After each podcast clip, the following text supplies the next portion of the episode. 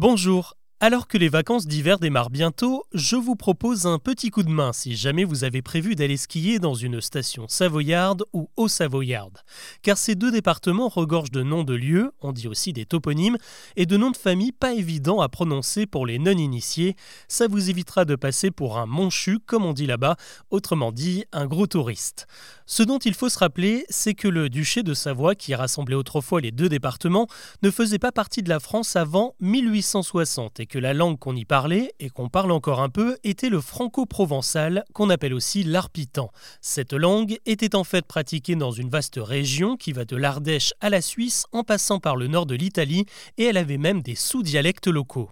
Le franco-provençal, comme le français, l'italien ou l'espagnol, est une langue romane qui a donc des accents toniques sur certaines syllabes et pour indiquer quelle syllabe est accentuée en franco-provençal, on ajoutait une lettre à la fin des mots écrits, soit un Z, soit un X. Le Z indique qu'il faut accentuer l'avant-dernière syllabe et le X, la dernière syllabe.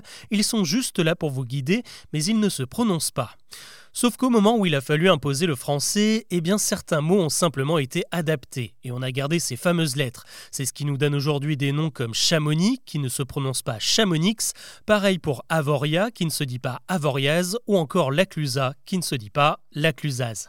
Pour retenir ce principe, pas besoin de vous replonger dans l'histoire du franco-provençal à travers les âges. Souvenez-vous simplement qu'en français, il y a plein de mots qui ont la même particularité même s'ils ne sont pas savoyards. Ce que vous avez au milieu de la c'est bel et bien un nez et pourtant le Z est muet.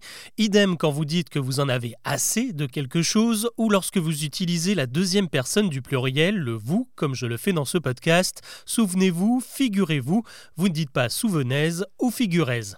Bon alors évidemment, il faut toujours des exceptions à la règle, comme à Aix-les-Bains.